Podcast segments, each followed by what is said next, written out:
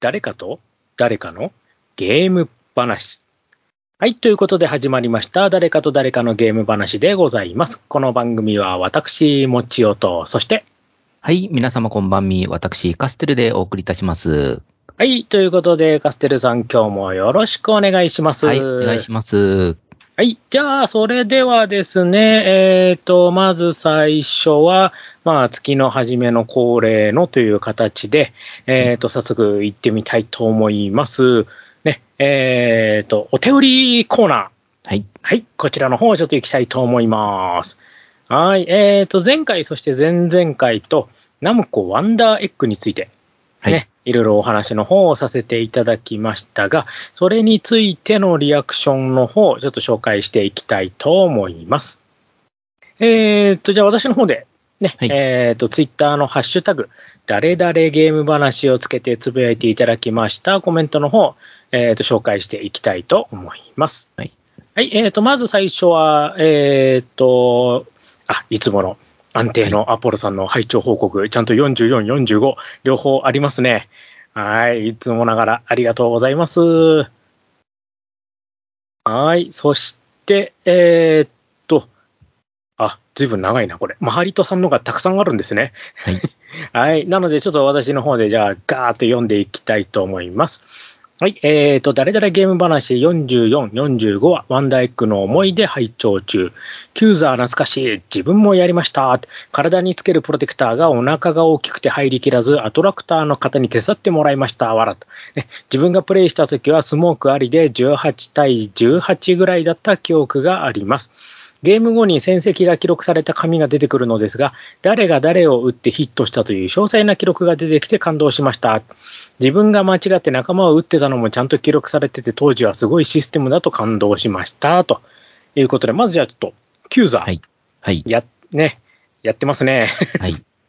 そうですね。改めて、あのー前回の話でもちょっと言いそびれた部分はあったんですけど、はいナ。ムコワンダーエッグでいろいろあったアトラクションって、うん。あのー自分のやった行動とか結果が、あのー紙で残るものが多かったですよね。そうですね。これがまた嬉しいですよね。はい。どだからんなことをやったかっていうところだったり、次回はこれをやってみようとかですね。うんうんそういった振り返りができたり、うん。まあ思い出として持ち帰るのはとても良かったなと思いますね。そうですよね。で、そうそう、これでね、もう、また次の時にね、こう、ちゃんとつながるっていうか、あのーこれ、なんかあれですよね、あの、ゲームセンターの占いのとかと同じようなノリですよね。そうですね。ね、最後に紙が出てきてっていうのは。はいね。はい。じゃあ続けていきます。今度はファイターキャンプ。当時珍しかったポリゴンのフライトシューティングでシートが動くのも臨場感がありました。マイクでボイスチャットできるのも新鮮で、友人とスターフォックスごっこをして、ゲンゲーロー、ゲンゲーローと謎の通信をして共感が呆れてました。ということで。はいえいろいろ遊びますよね。やっぱね。はい。ね。まあ、でも、結構ね、この共感って本当ね、ノリが良くて、大抵のことにはね、あの、突っ込んできたりとか、ね、軽くね、こう、なんていうのかな、スルーしてくれたりとか、ね、はいあんまり怒られたりとかがないのでね、いろんなことね。うん。そう、よっぽどこうゲームの進行を妨げなければ意外と流してくれるっていう、そういうのもね、ある意味、こう、なんていうのかな、他のところではなかなかない、その体験ですよね。いはい。意外とね、あのね、USJ じゃなんだのところでね、こう、あんまりワーワーやると、平気で止められちゃったりなんだりするんですけどね。はい。ね。はい。じゃあ、今度続けていきます。えっ、と、ミラクルツアーズ。当時ディズニーランドにできたスターツアーズよりも激しかったです。コズミックピンボールという宇宙空間で自分がピンボールの中を玉になってガンガンぶつかりながら走るという映像で、その激しさは友人の首がムチ打ち病になるほどでした。ダメじゃないですか、これ。ムチ打ちになったら。これもだからね、あの話しましたけど、本当ね、3D 酔いが激しくて。はい。ね。で、これ動画がね、貼られてね、ちゃんと、はい。こんなんあった、あった、と思ってコスミックピンボールですね、ちゃんと。あるんですね、映像ね。はい。ね、これすごいですよね。よく、そうですね。なんでこういうのが出てくるんだろうっていうのがすごいなと思いながら。ね。あ、えっ、と、そしてもう続きですね。えっ、と、コズミックピンボール。えっ、と、マリオカート8のステージで悪いイージピンボールというコースがあるのですが、コズミックピンボールはまさにあの感じの映像でぶつかるたびにシートがガックンガックン揺れました。陽気な歌が BGM になってた記憶があったのですが、終わったらクラクラしながら退出したのを覚えてます。ということで。うん。こうなりますよね。クラクラですよね。酔いますよね。はい。えっ、と、そしてさらに、ドリフトキング。ターボと叫ぶとスピードアップするカートに乗ってレースをするアトラクションやりました。マイクに向かって叫ぶと反応すると聞いて、叫ぶ言葉はやっぱりハドソンって。いやいや、これ分かる人から年齢が、年齢がちょっとって感じですけど、ナムコのテーマパークにもかかわらずひたすら連呼してましたっていうことで。はい。まあ、カステルさん分かりますよね、このネタね。はい。そうですね。ハドソン、ハドソンはあれですね。あの、ファミコンのバンゲリングベイですね。はい、ですね。はい。まあ、よりによってワンダイクでそれやりますかって感じですけどね。はい、ということで、まあ、ハリトさんのコメントをまとめて一気に紹介させていただきました。はい、ということで、えっ、と、コメントの方は今回お便りは以上ですね。ちょっとメールとかは特になかったです。はい。はい。まあ、あの、ぶっちゃけた話ね、これ配信してから収録までの間が短いので、はい。はい、あの、いやいやいや、他にも自分話したいよとかそういうのありましたらね、あの、どんどんとね、あの、ツイッターのハッシュタグ、誰々ゲーム話、ね、もしくはメールの方でね、送っていただければ、次回以降でもちゃんと紹介していきますので、よろしくお願いいたしまはいす。。お願いします。はい。ということで、はい、今回ですが、えっ、と、今回はカステルさんの方の話題はい。が、をちょっと振らせていただこうかと思います。まあ、えっと、はい。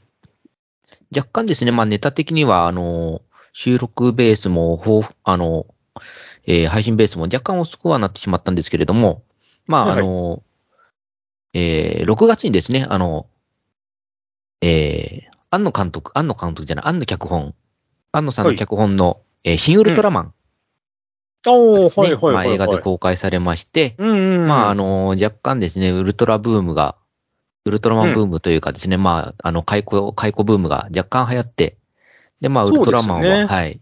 あの、うん、まあ、以前のですね、あの、50年前のウルトラマンのを、えー今風に2時間に、うん、えうん。ーまとめて、まあ、リブートみたいな感じでですね、あの、うん。やったということで、まあ、あの、古くの、えーお父さんお母さんの世代から、うん。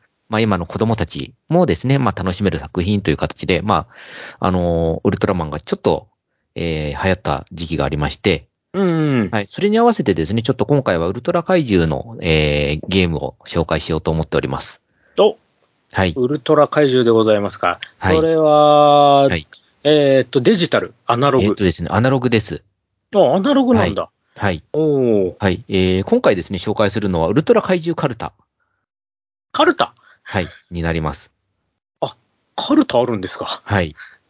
で、カルタがですね、一応、うん。まあ、あの、えーウルトラマンって、あの、古くは初代のウルトラマンから今やってるものまでいると、かなりのウルトラマンがあるんですけれども、うん。まあ、世代的にはやっぱり、あの、ある程度区切らないとですね、ネタとしてやっぱり難しい部分はありまして、うん。今回紹介するウルトラ怪獣カルタはですね、えー世代としては初代のウルトラマンからウルトラマン80まで、おお、はい。じゃあ本その当に、中の、はい、うん、大人向けですね。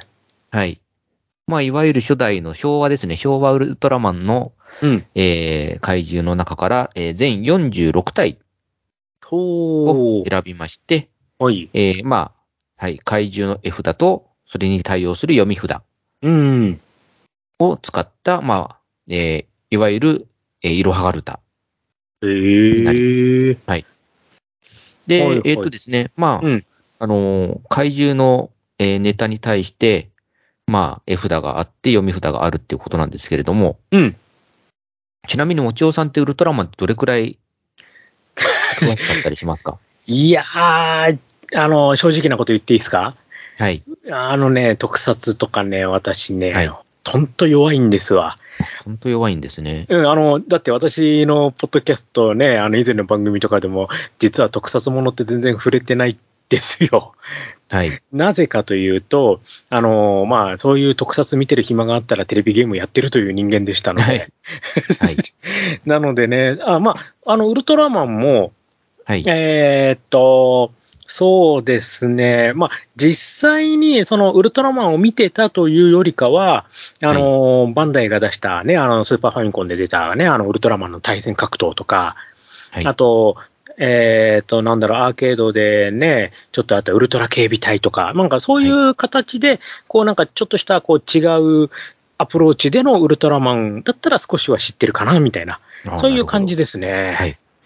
かりました。はい。はい。ではですね、一応まあ、せっかくなのでですね、まあ、ウルトラ怪獣の読み札をですね、ちょっと読んでみて、うん。えー、もちおさんがどれくらい怪獣のことを知ってるかっていうのをですね、おまあ、あの、やってみようかと思うんですが、まあ、はいあの、わかりやすい怪獣からわかりにくい怪獣までやっぱりいろいろあるものなので、うんうんうん。まあ、有名なものをですね、ちょっと探して、はいえー、どうかなと思って、えー、ちょっと問題出してみますので、ああ、なるほど。えーぜひ、はい。あの、考えてみていただければと思います。わかりました。多分ね、結構ボロボロになるかと思いますけどね。そうですね。もし、あの、一度、なので、えっと、まあ、最初にですね、じゃあ、あの、えー、登場したウルトラマンシリーズの作品名を言ってから読み札をちょっと言ってみようかと思ってみます。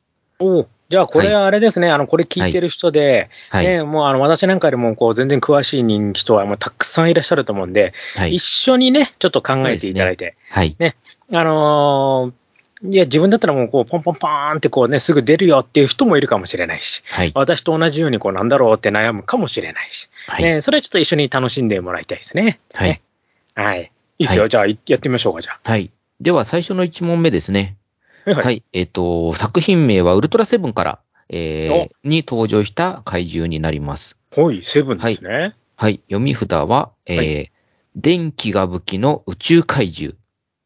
電気が武器のはい。宇宙怪獣。はい。なんだっけ？はい。ウルトラセブンに出てきた電気を使う怪獣ですね。電気、なんだっけ？え、えエレキングとか言いましたそうです。エレキングです。はい。ああ、よかった。はい。おお、当たっこちら宇宙た。怪獣エレキング。はい。うん、なんかね、あのね、私ね、ウルトラ警備隊の絵が出てきまして、はい。なんか戦ったなぁと、なんか海海のところでなんか戦った覚えがあるんだよな、そうはい。なんかタンカーとかをなんか掴んで投げてきた後に、それを避けながら打ち込んだ覚えがみたいな、完全に違う、なんか間違った知識で言ってますけど、はい。あ、よかった、エレキング、合ってましたね。はい。では続きまして、えー、ウルトラマンからの今度ウルトラ怪獣になります。はい。はい。えー、眠りから目覚めた世紀の古代生物。あ、あこれはなんかわかりますよ。はい。これなんだっけ、えっと、ゴゴモラだっけ？そうです。ゴモラです。古代怪獣ゴモラ。はい。これは、あの、ゴモラ自体はですね、デザインが非常にかっこよくて、えーいろんなウルトラ作品だったり、またはゲームにもですね、よく使われてますね。ですよね。はい。はいはいはい。なんかちょっとこう、はいなんかす、なんていうのかな、こう、あの、顔の横に少しキュインってこう、なんか、なんて言ったらいいのかな。ちょっと、はいなんかつ角だかなんだか、おね、ちょっとひ広がったのもなんかついてたりとかして。ね。で、あのーゴモラといえば私どっちかというと UPL の宇宙戦艦ゴモラになっちゃうんですけどね。はい。ね。二人同時プレイ可能だってやつですね。可能だったですね。あの、はいねえ動くミサイルコマンドを作ろうとして、なぜあれが出来上がったのかっていうのが、いまだに不思議でならないんですけどね。はい まあまあ、ちょっとすみません、脱線しました。はい。はいはい。では続きまして、えー、次もですね、えーウルトラマンからの、えー作品にしたいと思います。はい。はい。えー人間をミクロ化する三面怪人。ん？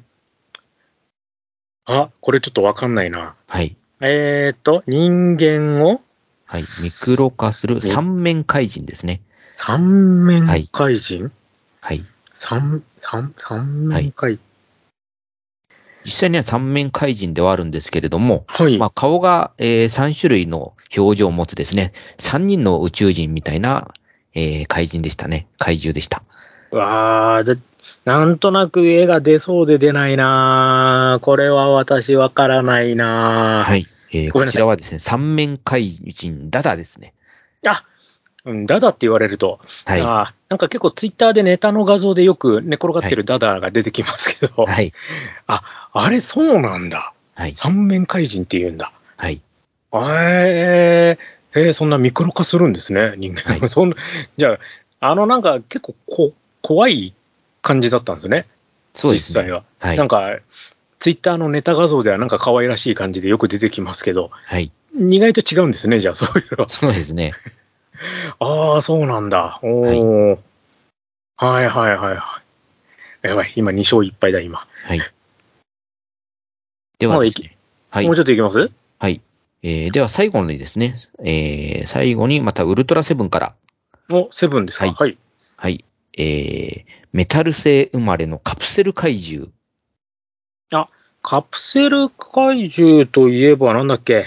なんだっけ？なんか最近の、最近のなんか、うウルトラの方にもなんかいたよな、カプセル怪獣ってな、なんだっけミ、ミクラスとかでしたっけ？はい、えっ、とですね、カプセル怪獣の中でもですね、えっ、と、金属怪獣ということで、えっ、と、あウィンダムってやつですあね。、そっか、そっちか。はい。怪獣型ロボットなんですけどね、はいはいはい。はい。なんか最近のにもいましたよね。はい、出てきてますね。ですよね。はい。なんか、あれ、カプセル怪獣って今でもこのなんかネタ使うんだってか、そういうの、はいうん、なんか見た覚えあるんですよね。あ、はいそうか、ウィンダムの。はい。このような形でですね、まあ、はいはい初代ウルトラマンから、えー、1980年放送の、えー、ウルトラマン80までをですね、うん。えーの中から怪獣をですね、46体、えーはいアから和をまでですね、えーやっていくんですけれども、うんえーまあ、実はですね、先ほど言ったあの読み札も、あの、非常にですね、あ、これはいい読み札だっていうものもあれば、うん。えーなんじゃこりゃっていう読み札も実はあったりします。あ、そうなんですね。はい。で、えー実はですね、バルタン星人ほうほうほうのボルタン星人読み札があるんですけれどもフォフォってね、はい。手手がなんか、はい。バルタン星人って一番最初に来た時って、あれなんですよ、あの、バルタン星人の母子、母性がまず、あの、死滅してしまったんですね。うんうん。で、えっ、と、宇宙船に乗って、そのバルタン星人の、えー、何億っていう民を、えー宇宙船に乗せて、移民をしてきたんですね。おー。はい、新たにす、あの、過ごせる、えー暮らせる星を探そうということで、あそれで、あの、はい地球にやってきたんですよ。あ、そんなあれなんですね。はいそういう流れだったんですね。うん。で、えー流れとし、話の流れとしてはですね、まあ、まずバルタン星人の、えー先行が、えーまあ、家督隊の方に来まして、うん。えー我々はちょっと地球、あの、星がなくなってしまったので、うん。えー新たに住める星を探していると。はい。地球に住まわせてくれないか、っていう話をしたんですね、最初に。おーいいいい話じゃないですか。はい。で、いいよって言ったので、はいよかったよかった、これで、あの、えー我が母国の1億数千万の民も救われるっていう話になって、ちょ、ちょ、ちょっと数多くない？みたいな。はい。そんなには無理だって言って、で、うん。あの、その宇宙船を爆破してしまうっていうのが、まあ、バルタン星人の話なんですね、実は。ひどい話ですね。そうなんです。まあ、50年前なんで、そういう、まあ、あの、ある程度、あの、短絡的な話にはなるんですけれども。もうちょっと話詰めればよかったのにっていうはい。それは、バルタン星人かわいそうですよね。それ、ちょっとね。まあ、あの、バルタン星人はバルタン星人で、その、1億の民を救うために地球人を、あの、滅ぼそうっていう話も出てきたので、ああ、じゃあ、じゃあ、どっちもどっちだったんですねどっちもどっ。ちなんですよ。はい。で、そのバルタン星人の読み札がですね、はい。えー民のため、青き地球を我が物に。っていうのがバルタン星人の読み札なんですよ。でもこれ、なかなか難しいですよね。はい。なので、えっと、バルタン星人のこの話を知ってると、この民のため、青き地球を我が物にっていう読み札が非常にですね、深くていい読み札だなと思うんですけれども、うん。逆にですね、あの、読み札の中に怪獣名が入っちゃってるものとかも意外と多いんですよ。ええ そはいももろ名前入ってんですか？もろの名前入ってるんですよ。例えばですね、えっ、と、はウルトラセブンに出てきたキングジョー。おおはいははいい。はい、えっ、と、3体に分離する金色のロボットだったんうん、ですけれども、はいはい。今はいはい。こちらはですね、六甲山の危機、防衛センターに迫るキング城っていう形でですね。いやいや、それ迫るで止めとけばいいんじゃないそうですか、なんですよ。あのー、実際これ、キング城の話を、あの、知ってるマニアの人ですと、六甲山の危機っていうところだけでも、あ、これはキング城の話だなってわかうる、ん。あの、読み札になってるんですけど、なぜか一番最後にですね、キング城っていう、あつけちゃったんですよ怪獣名まで入れちゃうっていうね、そういうものもあったりします。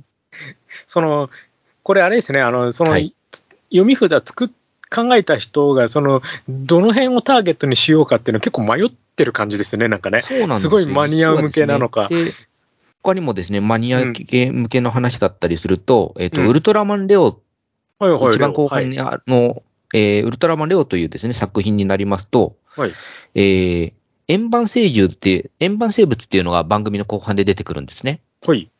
はい。で、えーその円盤星人のですね、ノーバっていうさ、えー怪獣の読み札なんですけれども、はい。えーまあ赤いてるてる坊主みたいな姿をしてるんですけれども、はいはい。まあ、類例なき姿、恐怖の円盤生物第10号っていう形でですね、これはこういう形で、あの、タイトル、怪獣名うんをあぼかしてるんですよ。ぼかしてますね。ぼかしてるんですけど、この円盤生物っていう読み札から、あ、これはウルトラマンレオの怪獣だなっていうのがうん。類推できたりするので、うんうん。なかなかですね、読み札いいなと思うんですが、さっきのですね、キング城とかですね、あと他にもあるのがですね、えー、有名な怪獣のくせに名前を載せるっていうですね、えー非常にふざけたものがありまして、はい。えーそちらはですね、えーウルトラマン、えー初代のウルトラマンから、えーはいジャミラという怪獣ですね。おー、はいはい、ジョンこちらもミラ知ってますかね？もともと地球人だったんですけれども、うんそうですよねまあ、はい。水のない星の方にあのひ遭難してしまって、はい。えーそこで怪獣と化してしまって、地球に戻ってくるといはい。いうことなんですけれども、こちらはですね、えー読み札が、故郷は地球、ジャミラの怒りいやいやいやいやっていう話ですね。これもどうに、もう少しどうにかならなかったのかっていうですね。それ、なんかね、あの、水を求めてとか、なんか、ちょはいっと書いそうなんですよてば、なんか、はねはい。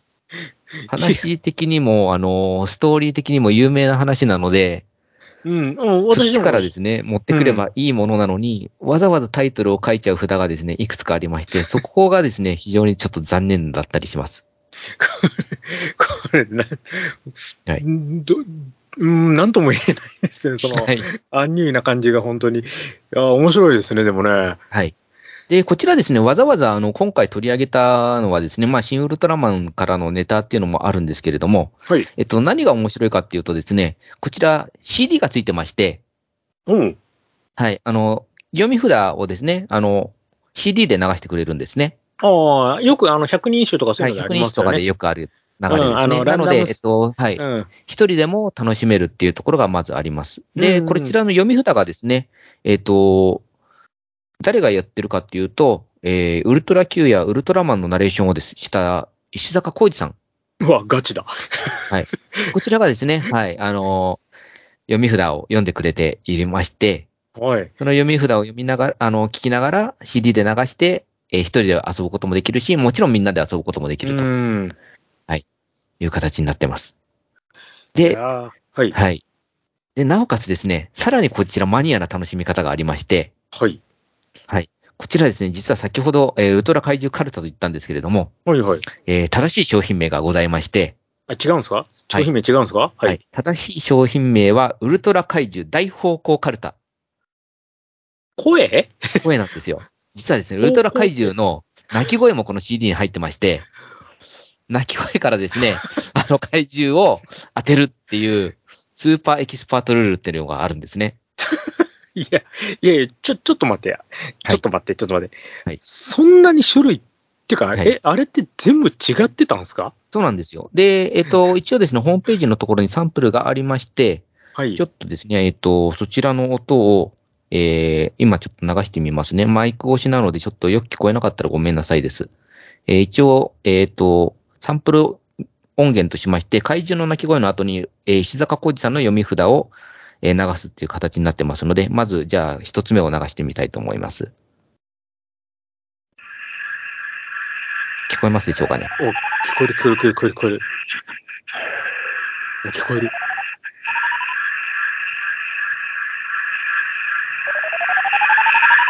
え立道する謎の名音響かせて。ええという形でですね、いや、であのも、こんな形でサンプル音源がありまして、今よ、のあのはですね、えっ、と、新ウルトラマンにも出てきたゼットンですね。おお、はい。ゼットン。ゼットンの鳴き声というか、はい、呼び声はあんな感じになってます。へえ。で、まあ、こういった個性的な怪獣だったりすると分かりやすいんですけれども、今今のポイントはあれですかね、あれなんか、ブルブルブルブルブルブルブルみたいな、あの音が、あれで分かる人は。あ、Z 音。途中で Z 音とも言ってるので、そういうので分かったりもするんですね。はい、分かんなかったな、それは、はい。ただ逆にですね、あの、分かりにくい怪獣っていうのももちろんありまして、もう一つですね、サンプルの怪獣を流してみたいと思います。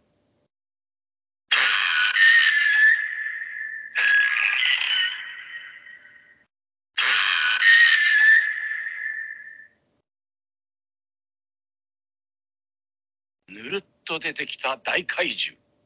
海から現れ、オイルを食べる。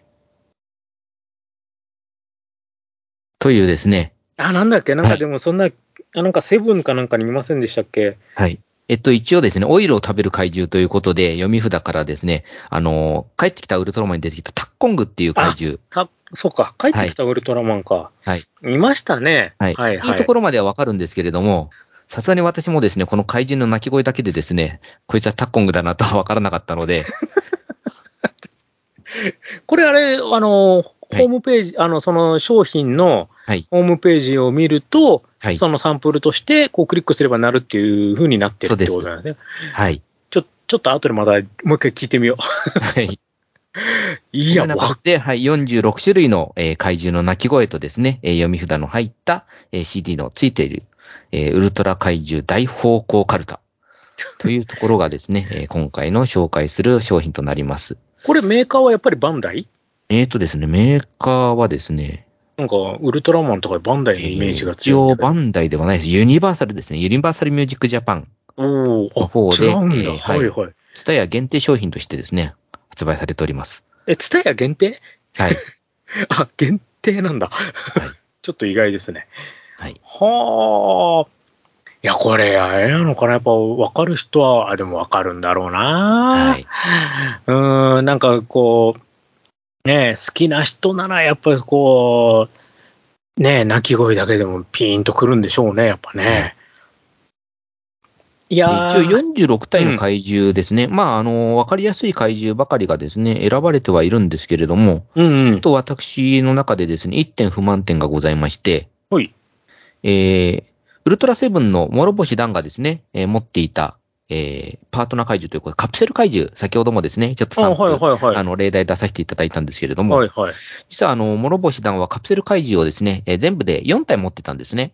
あそんなにいたんですね、カプセルはい回収って。。ウルトラセブンの話の中で、えーミクラス、ウィンダム、アギラ、この3体を持ってまして、うん。で、はいはいえーウルトラマンレオの中ではですね、えーウルトラ、えー諸星団は、えー隊長役として、えーへえはい、あ、出てくるんだ。出てくるんですね。で、なおかはいはいつ第1話で、えー苦戦を強いられてしまいまして、ウルトラセブンに変身できなくなってしまうっていう設定なんですよ。あららら。あ、そうなんですね。はい。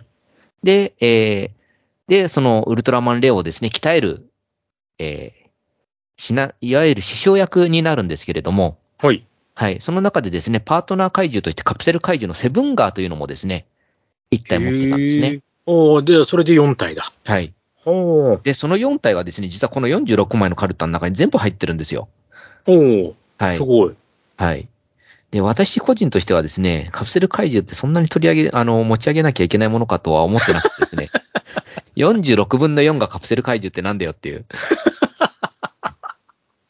はい これは、これはどう、わうん、どうなんだろう。私なんとも言えないな、まあ。私の個人的な、あの、まあ、意見なので、はい。個人差があります。あくまで個人の、ハッシュタグ個人の感想ですってやつなんですけど。の、作るんですよ。はい。いやー、もしかしたら、いやいやまあ、そこはやっぱり外せないよっていう人もいるかもしれないし、はい。それはチョイスの、なんかね、あの、どういう基準で選ばれてるかがなんかい一応あれなんですかね、あの、ね、あの、声が一応分かりやすいからとか、はい。そういうのもあったんかもですかねしれないんですけれども、はい。やはりですね、まあ、あの、初あの初代のウルトラマン、セブうン、んシンマンぐらいの怪獣の方がですね、やっぱ個性的な怪獣が多いので、うんうん。あの、皆さん覚えてる、あの、ほ思い出補正もあってですね、まあ種類が多くなるのは仕方ないんですけれども、うん。やはり私個人としては、その、私48年生まれなんですけれども、うん。ちょうど48年に放送されてたのはウルトラマン太郎なんですね。おー、なるほど。はいなのではい。そのウルトラマン太郎やレオの怪獣もですね、もうちょっと乗ってたらなぁと正直思った感じですね。ああ、そっか。その辺はちょっとやっぱ少なめになっちゃうんですね。はいあとはですね、残念ながらこちら、あの、先ほど言ったような、かなり個性的なカルタになってますので、はい。えー、販路もツタヤ限定ということもありまして、ちょっとお値段。ね、コレクターアイテムとしてうん。売られてる側面が非常に強いんですよ。じゃあ、お値段結構高めですね、じゃそうあ。なんですよ。お値段が5400円プラス税というですねお、っと。結構、高いんですよ。結構、結構ガチですね。お値段までガチだったんですね。そうなんですよ。普通の100円、あのー結構豪華な100ね人機種でも多分3000円ぐらいで、3、4000そうですね円ぐらいで買えうんると思うんですけれども、え。もう一声になっちゃったんですね、そこに。もう一声二声ぐらいちょっと安くなってくれれば、う買いやすいやこちらを買って遊ぶ人は果たして買った、買った何割ぐらいの人が実際に遊ぶのかって考えるとですね。まあなんかね、CD 聞いて満足しちゃうとか、なんかえ、はい。ね、絵札見て満足しちゃうとか、なんかそういう可能性非常に高そうですけどね。そうですね。はい。はい。いやいやいやいや、いろんなのありますね。はい。これ、やっぱこの、まあ、シン・ウルトラマンにも、ね、乗っかってじゃないけど、はいね、こう、ウルトラブームに乗っかって、こう、っていうところも、でも、どうなんだろうな、なんとも言えないですよね、これはね。まだはい。うんいや、どれぐらい売れたかもわかんないし、はいこれでも出たのは最近なんですか？そうですね。えっと、6月の23日から発売しております。なので、ちょうど本当に新ウルトラマンがですね、上映始まったくらいですね。うんにまあ、あの、久しぶりにウルトラマンを見て、ああ、そういえばウルトラマンって、昔ちっちゃい頃見てたなとかですね、お父さんは、あの、お前たちぐらいの年にウルトラマン夢中になってたんだよって親子で話をしてるうんところをターゲットにししてるのかもしれないんですけれども、うんちょっとですね、それをターゲットにするにはお値段がちょっと。コレクターズアイテム並みかなというところがちょっと残念でありますね。はい。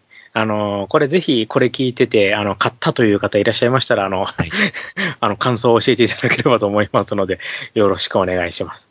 ちなみに、ちなみはいにカステルさんは、シン・ウルトラマンを見たんですか、新ウルトラマンは一応見ましたね。おー、見たんだ。はい。おー、はい、あの、これもまた、ハッシュタグ個人の感想でというところで、はいどうでした？私自身はですね、まあ、あの、いろんな小ネタとして、あの、過去のウルトラマンのオうんマージュしたようなものであったり、うん。あの、ウルトラマンを知ってることで、まあ、あの、あ、ここを採用したんだとか、あ、ここを使ったんだっていうところは、あの、あったんですけれども、うん。話的にはですね、本当になんか日本の、あの、ダメな邦画を凝縮したようなストーリーだったので、私自身はあんまりって感じですね。ああ。はいじゃあ、あの、私もほら正直ね、全然ウルトラマンとか全然見てないので、はい自分なんかが見に行ったら、じゃあ逆にそんなに楽しめない可能性も結構あり得ると。あ、えっ、と、普通の話としては楽しいんですよ。うんうん。ただ、あの、一つ一つのところはですね、あの、例えば日本のラブストーリーみたいな形で、一番最後にですね、あの、長澤まさみが、あの、たうん最後、最後のラスボスを倒しに行くウルトラマンに向かって、うんあ、の、行ってらっしゃいとか言ったりですね。あはい、あ、戦い終わった、なるた後に、まあ戻ってきた時にお帰りなさいでか、あの、締めるみたいな話だったりですね。ああ、そんな、そんな使い古された日本の映画みたいなえ、あの、ところまで。食べたですな。ベタベタなんですよ。おーで、はい。で、私自身がですね、ちょっとすいません、ゲームの話でなくて大変申し訳ないんですけれども、うん。その、新ウルトラマンの中で、あの、一番最初の部分でですね、その、い、わゆる昔の早田隊員うん。を、神長っていうな役名の、あの、役名で出てくるんですね。早田ではなくて、神長くんっていう役名で出てくるんですけれども、うん。その神長くんがですね、はい。あの、子供をうん助けようとして命を落とすんですね。ああ、はいはいはい。で、ウルトラマンはそれを見て、うんあの、なぜこの生物は自分の命を顧みず、うんあの、弱者を、他のうんものを助けようとして死んだ、しまうんだろうというところに興味を持って、うんうんあの、その神長くんとウルトラマンは、一体。一体化して、うんうん。はい、地球人の、えー心を知ろうという流れなんですね。おーなるほど。はいはい。はい。で、それの話だけ聞くと、まあ、あの、ありがちなんですけれども、うん。ただ逆を考えると、うんじゃあお前ら、あの、ウルトラマンさんよと、うんあなたたちはウルトラマンの子供が死にそうになった時に助けないのかとうん。思うわけなんですよ。うんうん。ですね。はい。で、これが例えば、子供が、あの、その怪獣の現場に近くにいて、うん助けに行った時に、犬がいるんだよと。うん。うん。大切な犬なんだけど、はぐれ地でどこに行ったか分からなくなっちゃったんだよって子供が泣いてて、うん。で、それを神永くんが助けに行って、うん。犬をかばって死ぬんなら分かるんですよ。ああ、なるほどね。そうだね。はい。うん。その、同族の子供だったら普通助けるでしょ？うん。っていう話ですね。はい。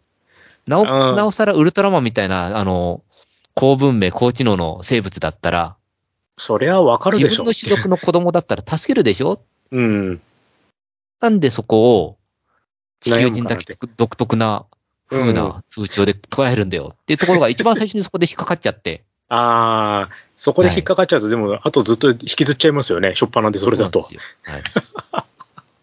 なるほどね。はいそっかそっか。うん。それは、うん、見事にトラップですね。そういうのって確かに。はい。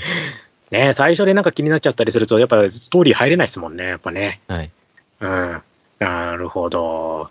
まあ、あの、これも、あの、ハッシュタグ、あの、あくまで一個人の意見というそうですね。ことで。個人の感想ですで。個人の感想ですのでただきますが。はい。はい。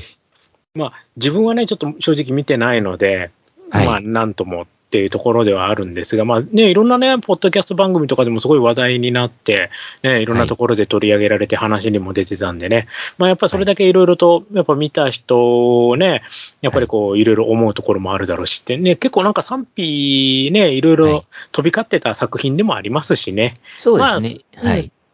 まあ、それもだから、その、なんだろうな、そういうのも含めて、ある意味、なんかこう、ね、庵野監督もある意味、なんかそういうのも、それでもよしみたいな感じで出してる感もあるのかな、なんてそうですね。ね。はい。結局やっぱり2時間の映画、あの、い元々のウルトラマンって、1年50話ですよね。のそれ2作品時間でなので、すもんね。で、はい、出会ってから、あの、うん Z に敗れて、うん。で、えっ、と、人類の兵器で Z を破壊してっていうところの流れなので、うんそれやっぱり2時間で、ま最初の出会いから、あの、Z を破壊するまでをやろうとすると、どうしても、うん。あの、急ぎすぎちゃうんですよね。うんうん。それはもうね、誰がやったってそうだろうし。はい。